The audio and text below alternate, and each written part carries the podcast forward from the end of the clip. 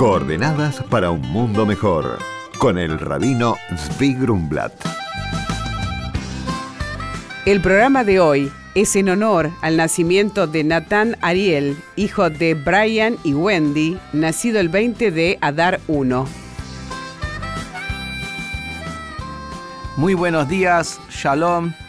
Este próximo viernes por la noche comienza la celebración de Pesach, 3.331 años de historia del pueblo judío desde la salida de Egipto, cuando el pueblo judío se constituyó en un pueblo. Ya de Abraham era una familia y que llegó con 70 personas a Egipto, pero después, durante 210 años, se multiplicó y en el momento de la salida de Egipto ya eran alrededor de 2 millones de personas entre hombres, mujeres y chicos. La salida de Egipto marca varios puntos fundacionales. Primero, fue un momento de demostración de la existencia de un ente superior, que es Dios, que puede manejar toda la naturaleza y todo lo que existe de acuerdo a su voluntad.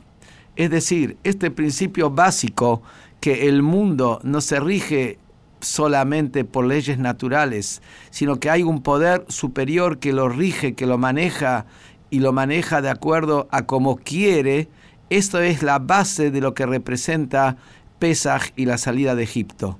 Por el otro lado, esto va de la mano de adquirir la libertad, porque cuando la persona tiene conocimiento de que la existencia tiene algo más profundo que lo superficial, que hay algo más verdadero, algo que es esencial, entonces ahí adquiere la persona la verdadera libertad, que implica no estar dominado por sus debilidades, no estar limitado por sus estrecheces y poder realmente desarrollar al máximo el potencial que posee. En cada generación, nos dicen nuestros sabios, debe uno sentirse como que él está saliendo de Egipto. Por eso este viernes por la noche celebramos el ceder, donde comemos las hierbas amargas, el maror, comemos la matzá, el pan ácimo que no fermentó, tomamos cuatro copas, leemos la Agadá, que es el relato de la salida de Egipto, para revivir ese momento, porque cada año cuando llega Pesach volvemos a salir de nuestro propio Egipto, más allá de lo muy importante que es la transmisión de generación en generación. Por eso es que los chicos preguntan las cuatro preguntas y tienen una participación muy importante en lo que hace al ceder.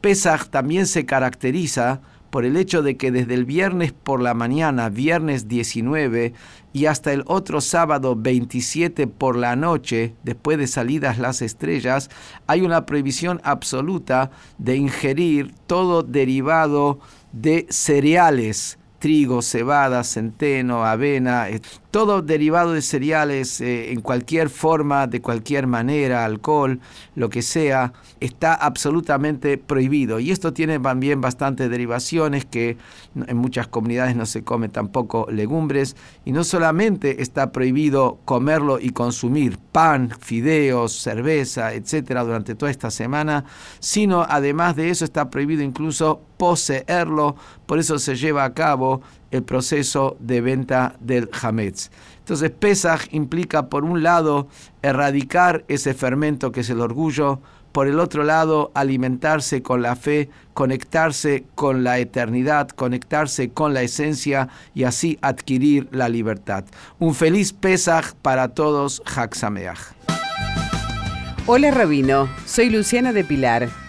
Quisiera saber por qué en el ceder de Pesaj se lavan las manos dos veces. Hola Luciana, el primer lavado tiene que ver con una ley que aplica durante todo el año, no solamente en Pesaj. Antes de comer un alimento que ha sido sumergido en líquido, se lavan las manos sin recitar la bendición, ya que los líquidos contraen impureza con facilidad y la pueden conducir a los alimentos sólidos. El segundo lavado de manos se debe a que después de ello se come la matzá Recordamos que el próximo domingo 21 de abril no habrá coordenadas para un mundo mejor por la celebración de Pesaj. Por consultas al rabino pueden escribirnos a coordenadas.jabad.org.ar. Coordenadas para un mundo mejor. Con el rabino Zvi Grumblat. Shalom y Shavuot.